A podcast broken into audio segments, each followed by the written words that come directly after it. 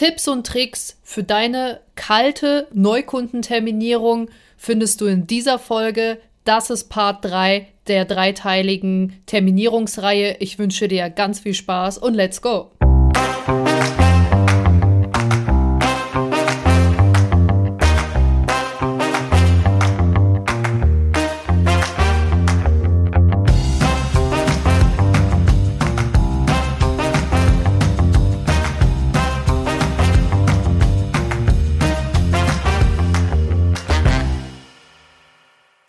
Wunderschönen sonnigen Tag wünsche ich dir. Mein Name ist Helena Schäfer und ich bin vertriebsverliebt.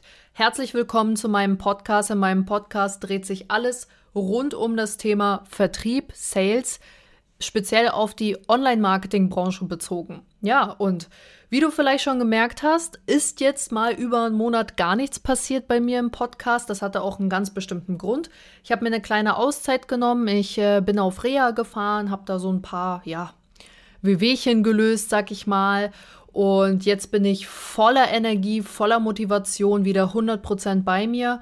Und ja, kann mich einfach meiner großen Leidenschaft widmen, dem Vertrieb. Und ich weiß, du hast jetzt super lange gewartet. Das war jetzt echt ein super spannender Aufbau jetzt über die vier Wochen. Heute stelle ich dir den letzten Teil der dreiteiligen Telefon-Hacks und Serie vor. Und zwar Tipps und Tricks zur Neukundenterminierung, ja. Und das ist so ziemlich das Thema, womit sich die meisten Vertriebler tatsächlich am schwersten tun, weil hier die innere Schweinehundstimme am lautesten ist mit dem, oh, was ist, wenn er Nein sagt? Oh, was ist, wenn sie mich ablehnt? Was ist, wenn die blöd am Telefon reagieren? Was ist, wenn ich aus dem Laden rausgescheucht werde? Und so weiter und so fort. Ich kann dich beruhigen, es ist eigentlich alles gar nicht so schlimm, wie man sich das ausmalt. Jeder, der schon mal den Hörer in die Hand genommen hat oder in schnurstracks in den Laden reinspaziert ist, weiß ganz genau, ey, wenn du einmal anfängst, dann kommst du in so einem Flow rein und dann gleitet das wie aus der Hand, ja? Und Nichtsdestotrotz gibt es trotzdem ein paar Sachen zu beachten, was die Neukundenterminierung angeht. Ich spreche hier aus meiner Erfahrung und ich möchte das gerne mit dir teilen, was ich bis jetzt so, was bei mir einfach sehr gut funktioniert hat und worauf es bei der Neukundenterminierung vor allem ankommt. Wichtig, wir sprechen hier wirklich explizit über die Neukundenterminierung. Die zwei Folgen davor, hör da gerne auch noch mal rein, haben sich mit Bestandskunden, Upselling-Terminierung und Winback-Terminierung beschäftigt. Ja? So, zur Neukundenterminierung möchte ich jetzt einmal ganz kurz vorab sagen. Es gibt wirklich 100 Ansätze zur Neukundenterminierung. Also, worauf kommt es eigentlich an? Meiner Erfahrung nach zu 100 Prozent, dass du dich wohlfühlst mit deinem Einstieg, mit deinem Telefonleitfaden und auch mit der Kundengruppe, die du anrufst. Weil am Ende des Tages werden Geschäfte zwischen Menschen gemacht. Nichts anderes. Jeder Mensch merkt am Telefon, wenn du dich unwohl fühlst, wenn du dich verstellst, wenn du irgendeinen Aufhänger benutzt, der ein anderer Kollege benutzt, mit dem du dich überhaupt nicht identifizieren kannst. Also bitte, Regel Nummer eins, bleib authentisch. Es ist absoluter Bullshit, meiner Meinung nach, ja, das sage ich jetzt extra so provokant, was 99% der Sales Coaches predigen. Du musst dich durchstellen lassen, wende die Adlersprache an, sei bestimmend, mach fünfmal Einwandbehandlung mindestens und dann legst du erst auf. Totaler Bullshit. Meiner Meinung nach musst du dich eigentlich immer nur fragen, Wer bin ich? Was passt zu mir? Womit kann ich mich identifizieren? Und das musst du für dich anwenden in der Neukundenterminierung.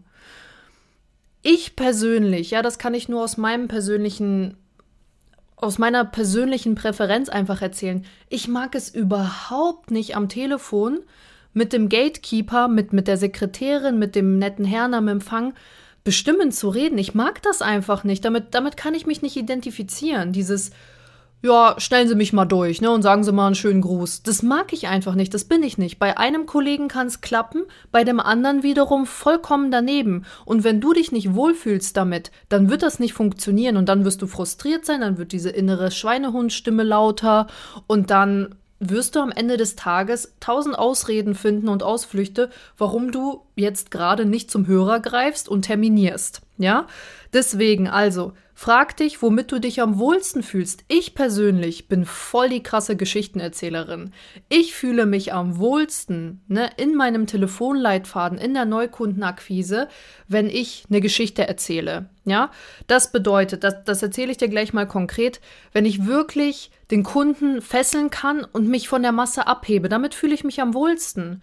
Es kann aber sein, dass du zum Beispiel ein total ruhiger Typ bist. Es kann sein, dass du ein total rationaler Typ bist. Typ Analytiker, Typ Statistiker. Ja, dann ist das nichts für dich. Dann erzähl keine Geschichten, dann komm direkt zur Sache, ratter dein Skript durch, mach kurze Sätze, kurze Ansprachen, sei fleißig in der Einwandbehandlung, dann wirst du genauso Erfolg haben. Das ist so wichtig. Lass dir von den ganzen Sales Coaches da draußen nicht einpredigen, dass du Skript 1 perfekt auswendig können musst und das runterratterst und deine 100.000 Anwahlen pro Tag mit diesem Skript schaffen musst und dann wirst du erfolgreich sein. Nein, probier dich aus, hör in dich hinein Frag dich einfach, womit fühle ich mich am wohlsten oder womit habe ich mich in Vergangenheit wohlgefühlt, wenn ich mal akquiriert worden bin privat? Welcher, welcher Verkäufertyp hat mir am besten getaugt? Ja? Und das ist das, was du für dich anwenden musst. Und bevor ich dir jetzt gleich meinen konkreten Neukundenterminierungsleitfaden, super langes Wort, mit an die Hand gebe, ist es mir erstmal grundsätzlich wichtig, dir so ein paar grundlegende Tipps zur Neukundenterminierung mit an die Hand zu geben. Also, Tipp Nummer eins ist, sei vorbereitet. Das ist wirklich etwas, was ich dir ans Herz legen kann. Es bringt nämlich nichts, ja. Wenn du einen Kunden aufrufst, oh, okay, da schaue ich mir jetzt mal ganz kurz die Webseite an und oh ja, schön, und dann fängt das Gehirn an zu rattern, dann, dann, dann, dann spinnst du das Gespräch voraus, dann fragst du dich, ja, okay, wenn ich jetzt das sage und er das sagt, was sag ich dann da drauf? Nein, Bereite wirklich deine Leadliste sauber und vernünftig vor. Natürlich, je mehr Leads du hast, desto besser. Ich persönlich fahre immer gut, wenn ich pro Telefontag 50 bis 100 Leads vorbereitet habe, weil du wirst sowieso nicht alle Leads erreichen. Das heißt, du setzt die auf Wiedervorlage und dann hast du eine schöne Liste, mit der du erstmal arbeiten kannst. Wichtig ist, dass die Leads aus einer Quelle kommen. Das bedeutet zum Beispiel, wenn du LinkedIn-Leads sammelst, dann schau, dass du eine Leadliste für LinkedIn machst. Ja, damit du immer wieder denselben Aufhänger benutzen kannst. Damit sparst du dir Gehirnkapazitäten, damit sparst du dir dieses Denkwuselei im Kopf, dieses, oh, hm, ja, was soll ich jetzt am besten sagen? Und du springst nicht zwischen den Aufhängern. Das heißt, du wirst schneller, flüssiger und irgendwann mal fluppt das Ganze.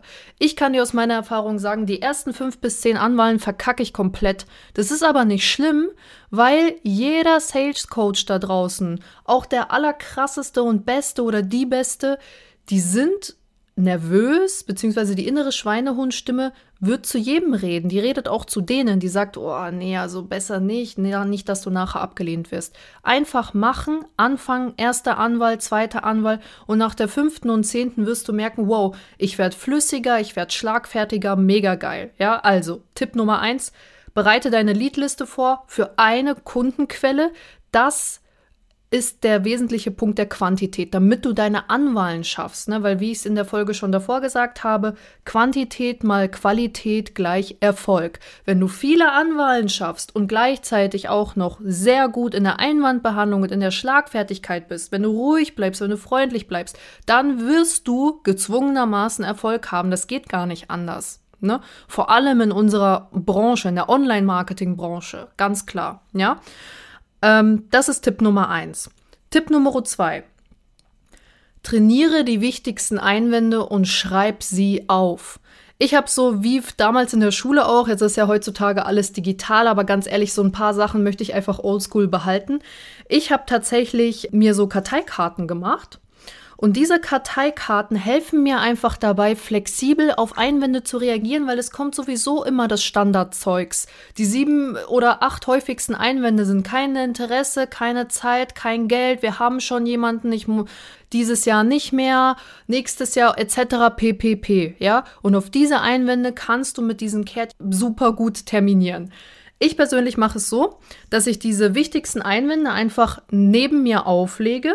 Ja, also ich habe meinen, meinen Leitfaden vor mir, so, dann wähle ich. Und dann, während der Kunde etwas sagt, zum Beispiel, das hört sich ja super an, aber ich habe einfach keinen Bock oder kein Interesse, dann weiß ich, okay, ich habe jetzt hier auf die Seite meinen Einwand geschrieben, kein Bedarf, kein Interesse, drehe es mir um und dann sage ich, Herr Müller, Danke, dass Sie direkt auf den Punkt kommen. Einmal abgesehen davon, dass Sie momentan wenig Interesse haben, ist es für Sie doch bestimmt immer, immer interessant zu erfahren, welche neuen Strategien Sie zukünftig für sicheres Wachstum und zur Mitarbeitergewinnung nutzen können. Das ist doch sicherlich immer ein Thema für Sie, stimmt's? Das nimmt so, wie ich es ja gerade auch schon gesagt habe, Gehirnkapazität einfach. Ich muss mir keine Gedanken machen, wenn dieser Einwand kommt, dann kann ich es ablesen. Ja, und selbst wenn es sich für dich erstmal komisch anfühlt, boah, das Ablesen, das hört sich so unnatürlich an, das merkt der Kunde nicht. Weil, wie ich es auch schon in der Folge davor gesagt habe, wichtiger ist, wie du es sagst, statt was du sagst.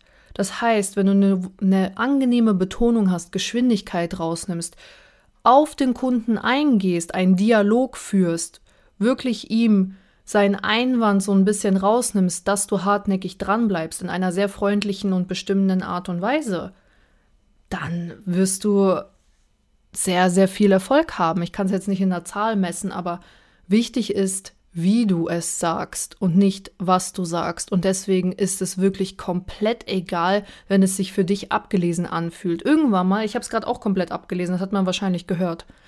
Aber irgendwann mal, wenn du deine fünfte und zehnte Anwahl gemacht hast, hast du es richtig drin für den Telefontag und dann ist das automatisch viel flüssiger. Ja, also ein großer Tipp von mir, was wirklich wunderbar funktioniert.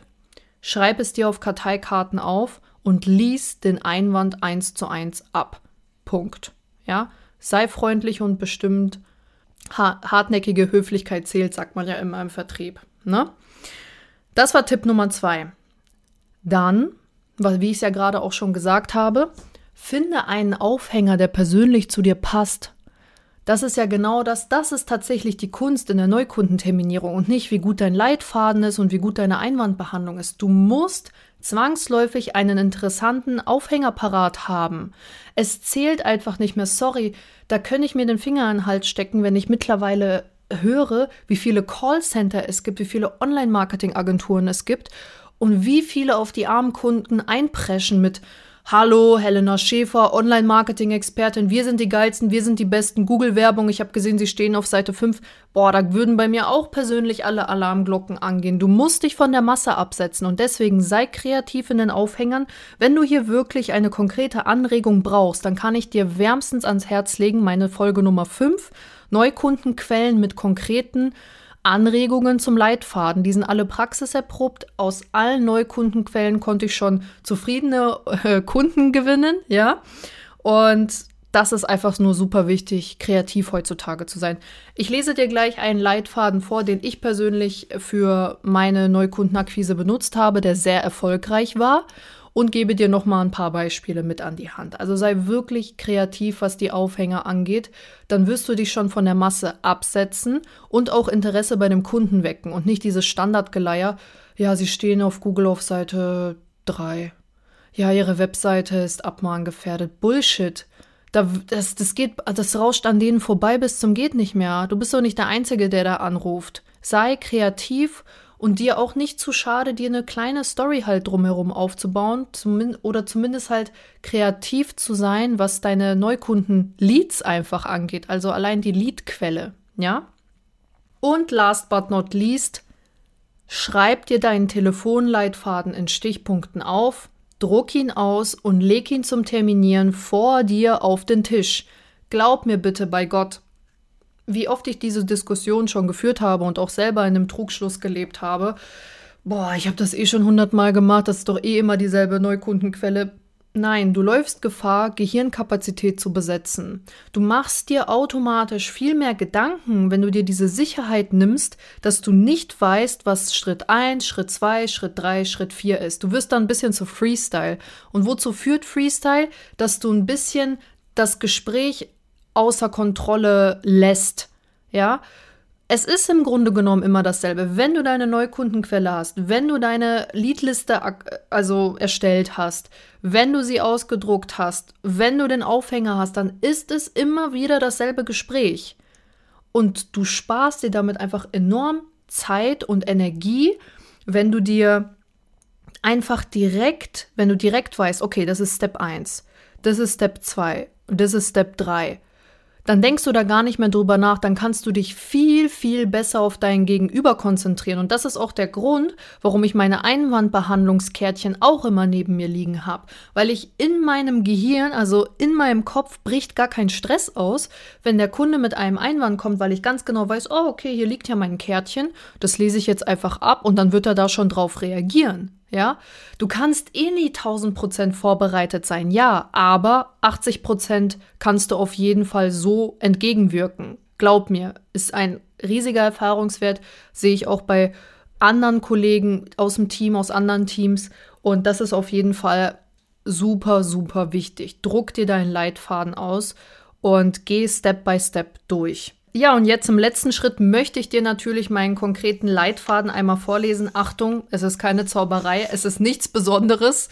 Aber damit bin ich sehr, sehr, sehr erfolgreich gefahren, einfach weil ich A, kreativ war und B, ein Instrument benutzt habe im Telefonleitfaden, äh, und zwar des, das Instrument des Referenzkontaktes, also auch bekannt als Empfehlungsmarketing, obwohl ich gar keine Empfehlung bekommen habe. Und wie ich das für mich benutzt habe, lese ich dir jetzt einmal Step für Step vor und danach kommentiere ich nochmal die einzelnen Passagen. Also fangen wir mal an. Ich habe mich der LinkedIn-Quelle bedient und zwar habe ich mir eine Leadliste erstellt, indem ich einfach meine Kunden auf LinkedIn, die da ein bisschen aktiver äh, sind, ja, einfach als Kontakte hinzugefügt habe, die natürlich auch zufrieden mit der Zusammenarbeit sind und ja, ihre Referenz schon persönlich ausgesprochen haben. Also die gesagt haben, ja, sie können natürlich, wenn sie irgendwie über Kampagnen sprechen, meinen Namen erwähnen. Ne? Das, ist, das ist die Voraussetzung. Also bitte mach alles ehrlich, ja, sprich es mit deinen Kunden ab.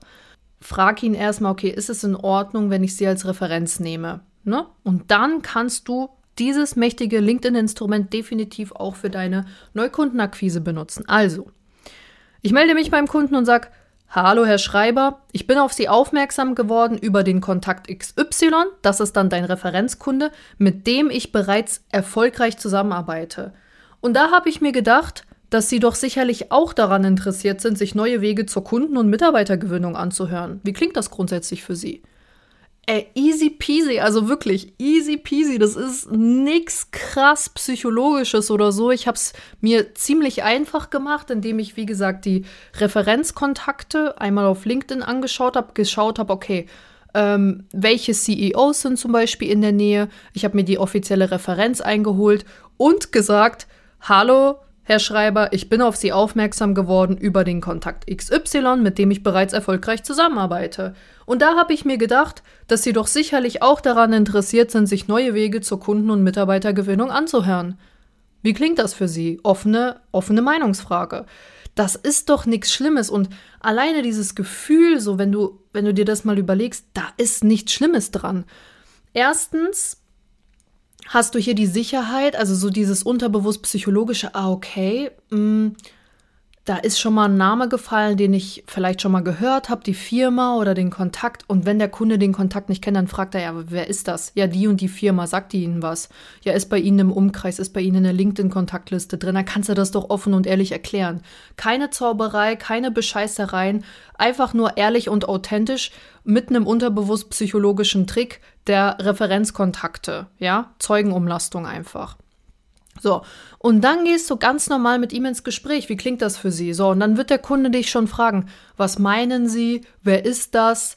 Ähm, kein Bedarf, kein Interesse. Ja, wenn dieser Fall kommt, dann kannst du in die Einwandbehandlung gehen und auch wieder ganz offen und ehrlich fragen, boah, Herr Schreiber, vielen Dank, dass Sie so ehrlich sind. Einmal ganz abgesehen davon, dass Sie wenig Interesse haben, ist es für Sie doch sicherlich bla bla bla bla bla. Ja, es ist immer wieder dasselbe. Oder der Kunde reagiert im besten Fall direkt positiv und sagt, ja, hm, wissen Sie was, ist mir tatsächlich schon öfter passiert, dass der Kunde, also jetzt nicht äh, überverhältnismäßig, aber es kommt öfter, als du denkst, vor, dass der Kunde sagt, ach, wissen Sie was, hm, tatsächlich hört sich das interessant an. Oder ja, ich suche gerade schon Mitarbeiter. Oder er, er äußert dann direkt seinen Zweifel und sagt, Oh, nee, hören Sie mir auf. Also Mitarbeiter, da habe ich schon alles komplett ausgeschöpft. Dann kannst du wieder reinsteigen und sagen, wissen Sie was, 99 Prozent der Handwerksbetriebe in Ihrem Umkreis geht es da genauso. Ich kann Ihnen da wirklich eine super Lösung anbieten. Ich würde Ihnen das Ganze einmal präsentieren. Wie schaut es denn aus? Dienstag oder Donnerstag eine Stunde Termin, ja? Und dann können Sie sich mal ein Bild über unsere Strategie machen. Auch nichts Schlimmes. Also wirklich easy peasy, ja? Und dann Terminvorschläge mit zwei Alternativen. Der Kunde nennt Termin. Wichtig, das habe ich auch schon in, der, in den letzten beiden Teilen gesagt. Du musst dir antrainieren, eine verbindliche Frage zu stellen. Und zwar, Herr Schreiber, einmal angenommen, Ihnen gefällt die Strategie, die ich Ihnen präsentiere. Sind wir dann Ihr Partner? Oder probieren Sie dann diese neue Strategie mit uns aus? Wie klingt das denn für Sie? Ja, diese verbindliche Frage musst du stellen, damit du weißt, woran du bist und damit der Kunde auch weiß, warum du kommst. Nochmal, du wirst im Vertrieb nicht fürs Kaffee trinken oder Tee trinken bezahlt, sondern für Abschlüsse. Damit tust du dir keinen Gefallen und dem Kunden auch nicht, wenn du einfach nur so rausfährst irgendwo hin, dort sitzt, deine Zeit verschwendest und im Endeffekt eh klar war, dass der Kunde nichts kaufen will, kann oder ja, einfach kein Geld hat, ja? Also, das ist totaler Quatsch. Damit verschwendest du deine Zeit und die Zeit vom Kunden genauso. Ja, also bitte, gewöhn dir an, diese verbindliche Frage zu stellen. Wenn dir diese Frage ein bisschen zu direkt ist, dann kannst du sie auch umformulieren. Hier komme ich wieder zu dem Punkt zurück. Schau, womit du dich am wohlsten fühlst. Du musst dir keine direkte Sprechweise angewöhnen, wenn du einfach nicht der Typ dafür bist. Ist doch alles okay, aber gewöhn dir an, diese Frage auf deine Art und Weise zu stellen. Zum Beispiel kannst du sie auch ein bisschen weicher formulieren und sagen, Herr Schreiber, jetzt nur einmal hypothetisch angenommen. Ihnen gefällt, was ich da präsentiere. Sie kippen fast vom Stuhl. Wären Sie dann eventuell bereit, diese Strategie mit uns auszuprobieren? Ich weiß, da ist es viel eventuell wäre, möglich hätte, ne? Aber die Frage ist sehr weich formuliert und wenn du dich damit wohler fühlst, dann wird das den Effekt erzielen, den du erzielen möchtest, und zwar, dass du weißt, woran du bist. Ganz einfach, ja? Bitte probier verschiedene Sachen aus und finde dann deinen eigenen Style. Wir sind so dermaßen individuelle Menschen und du musst dir nichts einprügeln, womit du dich nicht wohlfühlst. Wichtig ist, dass du diese Frage auf Verbindlichkeit stellst, weil sonst fährst du zu 80 Prozent umsonst dahin. Ja? So. Wenn der Kunde dann sagt, ja, cool. Wenn er sagt nein, dann fragst du nochmal nach, naja, woran liegt es denn? Dann wird er dir schon sagen, was ihn nicht interessiert. Und wenn du wirklich das Gefühl hast, er hat keine Lust, dann hast du ein nettes Gespräch geführt, aber dann fährst du bitte nicht raus. Wirklich. Das ist Zeitverschwendung. Dann lieber auf die nächste Chance warten, die nächsten Kunden aus der Leadliste telefonieren. Wirklich, glaub mir. Also aus Erfahrung schon sehr oft den Fehler gemacht. Dann, wenn du diese Frage ausgetestet hast, fragst du nochmal, wer soll im Termin alles dabei sein? Gibt es womöglich noch weitere Personen bei Ihnen im Unternehmen, die ja wichtig sind für dieses Thema? Ne, damit qualifizierst du die Entscheider und umgehst diese Falle mit, ich muss noch mit Schatzi reden, ich muss noch mit meinem Geschäftspartner reden, ich muss noch mit meiner Freundin reden, bla bla bla. Ja, also wichtig, Entscheider qualifizieren. Dann bitte E-Mail-Adresse erfragen. Ne? Und zusammenfassen nochmal, okay, Herr Müller, wir haben jetzt XY besprochen, in dem Termin geht es da, ich schicke nochmal CC an die Kollegin und wenn alles passt, haben wir einen Deal. Richtig, super, dann freue ich mich, äh, schönen Tag noch, bla bla bla. Dann, ganz wichtig, allerletzter Tipp an dieser Stelle, schick auf jeden Fall eine PS-Hausaufgabe mit. Das heißt, beispielsweise der Kunde sagt, ja, ich würde mir gerne Neukundenstrategien anschauen oder keine Ahnung, Maßnahmen zur Mitarbeitergewinnung, sagen wir mal Mitarbeitergewinnung, ist ja gerade so das heißeste Thema. Dann schickst du ihm einfach eine PS-Hausaufgabe und sagst, bitte bereiten Sie zu dem Termin Ihre aktuellen Stellenausschreibungen vor. Und vor allem überlegen Sie sich teamintern, was Sie an Mitarbeiterbenefits zu bieten haben. Ich werde Ihnen im Termin erklären, warum das wichtig ist. Und dann beschäftigt sich der Kunde richtig mit deiner E-Mail. Es ist am Ende des Tages egal, also wirklich egal, ob er diese Hausaufgabe jetzt erledigt oder nicht, aber gib ihm das Gefühl, dass du es wirklich ernst meinst und lass dich, lass ihn mit deiner E-Mail einfach ein bisschen beschäftigen oder auseinandersetzen. Das ist sehr wichtig, ja. Er soll die E-Mail lesen, er soll die Struktur haben und er soll dieses PS sehen mit, ah ja, okay, ich sollte vielleicht noch was vorbereiten. Glaub mir, Manche Kunden werden dich echt überraschen. Also ich war schon bei Terminen, da hat der Kunde mir äh, seine letzten Marketingmaßnahmen von den letzten drei Jahren äh, vorgelegt in Excel-Tabellen mit, äh, mit centgenauen Ausgaben. Das hat mich so dermaßen beeindruckt, einfach nur weil ich ihm diese PS-Hausaufgabe mitgegeben habe. Ja, also zusammenfassend nochmal, Skript erstellen, Leadliste vorbereiten, Einwände trainieren, Einwände parat haben. Schau, dass du frei im Kopf bist und dich komplett auf den Gegenüber fokussieren kannst. Und ganz wichtig, finde deinen eigenen Stil. Lass dir von keinem Sales Coach einreden, dass du dieses Skript dir einprügeln musst, obwohl das überhaupt nicht dein Ding ist. Ich zum Beispiel mag Hard Selling überhaupt nicht. Wenn ich merke, der Kunde hat keinen Bock auf mich, dann lasse ich sein. Da würde sich mancher mancher Sales Coach da draußen echt am liebsten den Finger in den Hals stecken, wenn er das hört. Aber das ist einfach nicht mein Ding. Ich mag kein Hard Selling. Ich mag es nicht, Druck aufzubauen. Ich mag es schon, bestimmt zu sein und dran zu bleiben an der Sache. Aber ich habe keinen Bock auf Hard Selling. Das hat nichts damit zu tun, dass ich es nicht kann. Ich mag es einfach selber nicht. Ich hasse es, wenn mir selber etwas aufgezwungen wird.